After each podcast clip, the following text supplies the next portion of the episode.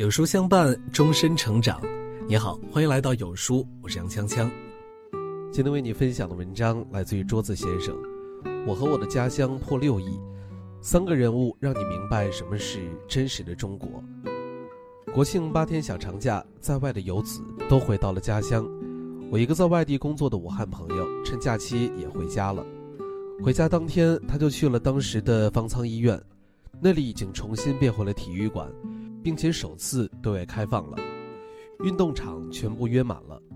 他说：“站在那儿，他忍不住泪流满面，回想起年初家乡和祖国经历了那么危难的时刻，在一个个平凡人物的努力下，终于攻克难关，回归到平静的生活。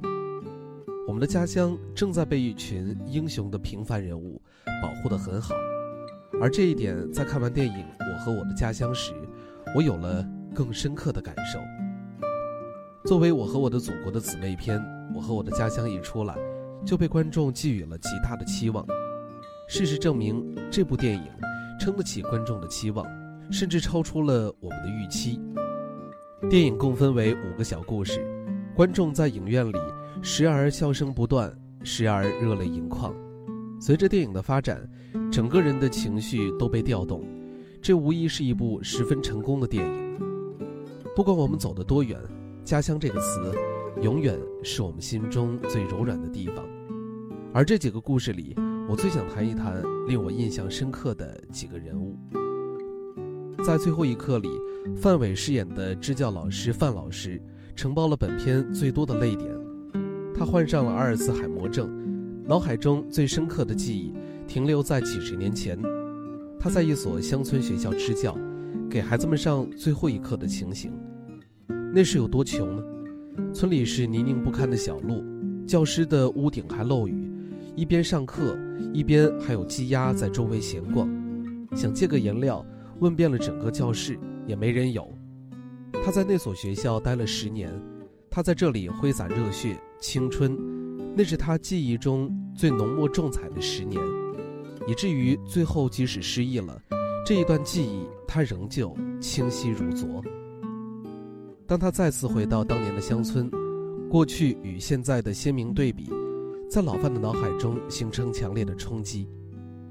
记忆中泥泞的小路，如今平坦而整洁；破旧不堪的校舍变得光洁而明净，而他内心那错乱的记忆重新清晰起来。几十年过去了。而当年的学生们如他所愿，将家乡建设得更好了。一个人要有多坚定的信念，多伟大的人格，才甘于在贫瘠荒凉的山村扎根多年，只为一群孩子们的未来。我由衷地佩服他们，在九百六十万平方公里的广袤土地上，正是因为他们的存在，才给那些生活在贫困的孩子们带去了希望。老范是这样，支月英也是这样。一九八零年，十九岁的支月英不顾家人的反对，只身前往一所乡村小学支教。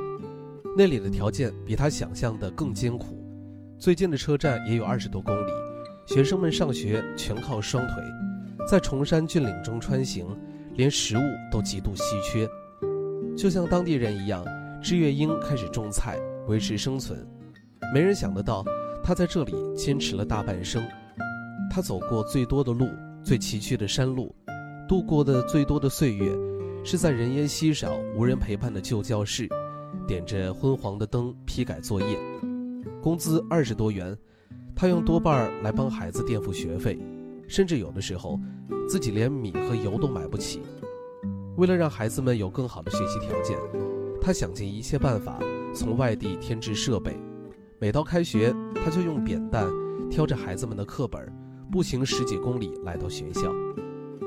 这些年，他辗转在一个又一个乡村小学，身体也因此累出了毛病。组织曾多次给他调动的机会，都被他给拒绝了。这个一生只干实事的女教师只说了一句：“能坚持一天就是一天。”旧的校舍在共同的努力下变成了新的，学校的教学质量和综合评估也达到了国家规定的要求。一个个孩子走出大山，走到了他们从前根本不敢想象的广袤的世界。在感动中国二零一六年人物的颁奖词里，这样评价志月英：“你跋涉了许多路，总是围绕着大山，吃了很多苦，但给孩子们的都是甜。三十六年绚烂了两代人的童年，花白了你的麻花辫。从知姐姐到知妈妈，一个女人最好的几十年时光，她选择了与大山与孩子们相伴。那个贫瘠而落后的山村。”如今有了翻天覆地的改变，那些本来囿于山村的孩子，也有了新的人生选择。像志月英这样的支教老师，在中国还有很多。我们国家也对乡村的教育越发重视。截至二零一八年年底，全国共有乡村教师二百九十多万人，在对乡村教师的生活补助方面，共拨付资金一百五十七亿。今后想必会越来越好。每一个真正为国家建设出过力的人，都应该被我们铭记于心。邓超饰演的乔树林一出场，他张嘴闭嘴就是上亿的项目，俨然一位成功人士，却连请客吃饭的几百块钱都拿不出来。他手机里满是催债的短信，看起来是一个十足的骗子。有人说他为家乡治理沙地捐过二十万。为什么一个曾经成功的商人会沦落到这般模样呢？答案揭晓，他之所以如此落魄，是因为他把所有的精力与金钱都放在了家乡治沙事业上。在他们的童年，黄沙弥漫，在外面呼吸一口就是一嘴的沙子，沙尘暴卷起的黄沙打在教室的玻璃上，清脆作响。他们当时唯一的愿望就是好好读书，将来能够好好的建设家乡。于是多年以后，有了经济能力的乔树林回到了家乡，为了让孩子们不再受沙暴困扰，为了让沙漠重新长满绿树，他一次次带领乡民一起尝试。我不知道为什么有人会这么傻，好好的事业不做，好好的钱不赚，非要做这种出力不讨好的活。可是我也知道，没有这样的傻人，沙漠里长不出绿树，那里的孩子们也无缘见到蔚蓝的天。现实中，这样的治沙英雄又何尝不是这样呢？在世界治沙史上有一个奇迹，路遥曾经这样形容过毛乌素沙漠：塞外毛乌素，走时又飞沙，草籽下地不扎根，大雁飞来不安家。一堆黄沙一堆坟，劝君莫过红石峡。几十年间，毛乌素沙漠变成了绿洲。而这沙漠变绿地的背后，是无数像王有德一样的治沙人，将毕生的鲜血挥洒在这片土地。从记事开始，饥饿、风沙、贫穷，就成了王有德童年最痛的记忆。风沙不断地掠夺他们的居住地，很多村庄被掩埋，他们被迫不停地迁移，直到最后，整个村子都变成了一片黄土。让沙漠变绿洲，一句简单的话。却需要几代人付出的心血。夏天，他们要顶着五十多度的高温，挖坑种树。为了节省时间，晚上就住在附近的帐篷里。帐篷是沙窝搭成的，时不时还会掉下沙，迷得人睁不开眼。冬季，全体职工日日夜夜地守在水渠边上，为了抓住灌冬水的时机，让树苗能够茁壮成长。日复一日，年复一年，吃苦不算什么。难得的是，三十多年没有休息日，一天十几个小时，不舍昼夜的与黄沙打交道，而每次王有德都会冲在第一个。黄沙粗糙了他的皮肤，可那颗抗沙治沙的心始终坚定而火热。几十年的努力，青丝变成了白发，面庞爬上了皱纹，而毛乌素沙漠的西南边缘，一道东西长四十七公里。南北宽三十八公里的绿色屏障，却慢慢的树立起来，四千多亩生机盎然的生命绿地被开拓了出来。就是这道屏障逼退了沙漠二十多公里，也让所有人看到，即使是普通的人，也能迸发出巨大的能量。一个质朴的愿望，为之奉献一生的力量。有人笑他痴，可谁能体会到，当他看到沙漠重新披上绿被时？那无与伦比的满足感，像王有德一样的治沙英雄还有无数，有平凡普通的面容和名字，却有一颗高洁的心。在无数人的努力下，中国四点二万平方公里的沙漠，百分之八十已被绿化，即将成为绿洲。生态恢复了，那些靠天吃饭的居民开始有了新的收入来源。这一切都源自于国家治沙的政策，以及无数像王有德一样用一生时间来做一件事儿的人。真的，除了伟大和致敬，没有别的词可以形容。沈腾饰演的马亮是一名很有天赋的画家，也拿到了去国外进修的机会。与此同时，去扶贫的名单上也有了他的名字。是继续深造，去心中的艺术殿堂，还是遵从内心的理想去建设家乡呢？马亮选择了后者，因为他从小生于乡村，对他有情结，他总想为家乡做点什么。马亮爱艺术，可他更想让更多的人脱离贫困。过上更好的生活，即使他因此错过了很多陪伴在孕期身边的机会。这段演绎让人在大笑之后又感动到泪流满面。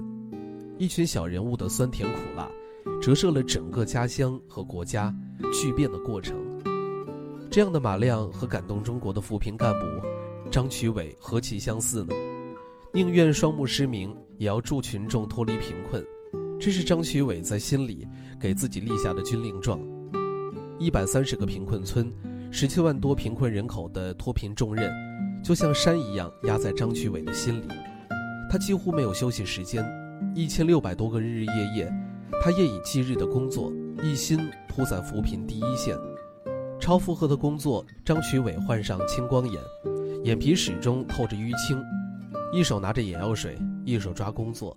成了张虚伟几乎条件反射的动作。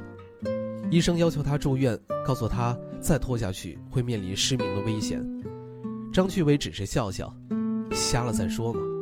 等摘帽任务完成之后就去做手术。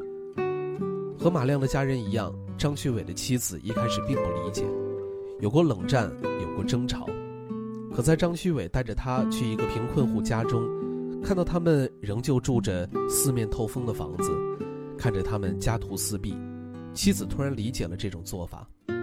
他说：“他傻也好，轴也罢，这是他的信仰。我们的家乡就是因为有无数个这样的马亮、张曲伟，才被建设得越来越好。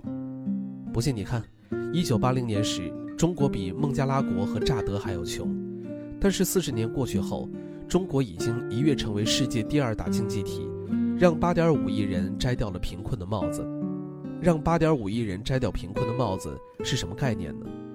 直白一点说，就是让全世界百分之七十的穷人脱贫，这简直堪称是奇迹，比联合国规划的目标还要提早了整整十年。不是一群不要命的中国扶贫干部，哪来这样的速度呢？不是中国扶贫的政策支撑，如何能有这样傲人的成绩呢？一代又一代人燃烧着自己，只为给他人带来光明。我和我的国家，我和我的国家，我和我的家乡，正在被一群平凡而伟大的人保护得很好。他们穷尽一生的精力，挥洒自己的青春，把所有的热血都化成了建设家乡的热情，所以才有了今天的繁荣和昌盛。你看，这条世界上海拔最高、线路最长的高原铁路——青藏铁路，攻克了无数难关，也深刻诠释了哪里有中国人，路就能修到哪里。在抗疫最焦灼之际，十天建成的火神山医院，给更多生命建设了绿色通道，足以体现基建狂魔的中国速度。这背后又有多少英雄的中国人的参与呢？一部《我和我的家乡》刻画的正是我们的家乡多年巨变的缩影。看懂了我们国家的过去、现在、未来所做的一切，所付出的努力，你就能看懂一个真实的中国。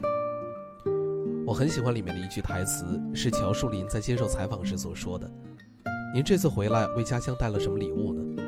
爱吧，我觉得。第一次觉得搞笑，可是仔细回味，却又温情到想落泪。如果不是热爱，不会有人前赴后继去建设家乡；不是因为爱，不会有人将青春都献给这片广袤的土地。我爱这部电影，是因为里面的每个小人物。”都是有着自己的喜悲，每个普通人同样有着他的伟大之处。我们这个民族对抗过凶狠的敌人，面对过天灾的肆虐，很庆幸在无数次的打击和困难中，无数个勇敢的中国人用双手拼出了一个未来。坐在影院里看电影的时候，我感受到了前所未有的激动和自豪。如果你有时间，强烈建议你也看一看这部电影，感受一下普通人的平凡和伟大。这是一个个普通的平凡人所创造出来的奇迹，他们就像是黑暗中的光，历经艰辛，所以要给后来者点灯，就像一块块不起眼的基石，却夯实了整个国家建设的基础。由此，我们的国家，我们的家乡，才能在岁月的考验中自信地向前踏步。如果你问我这一路的颠沛流离，要用什么样的成功才配得上呢？我的答案是：前路无止境，而吾辈当自强。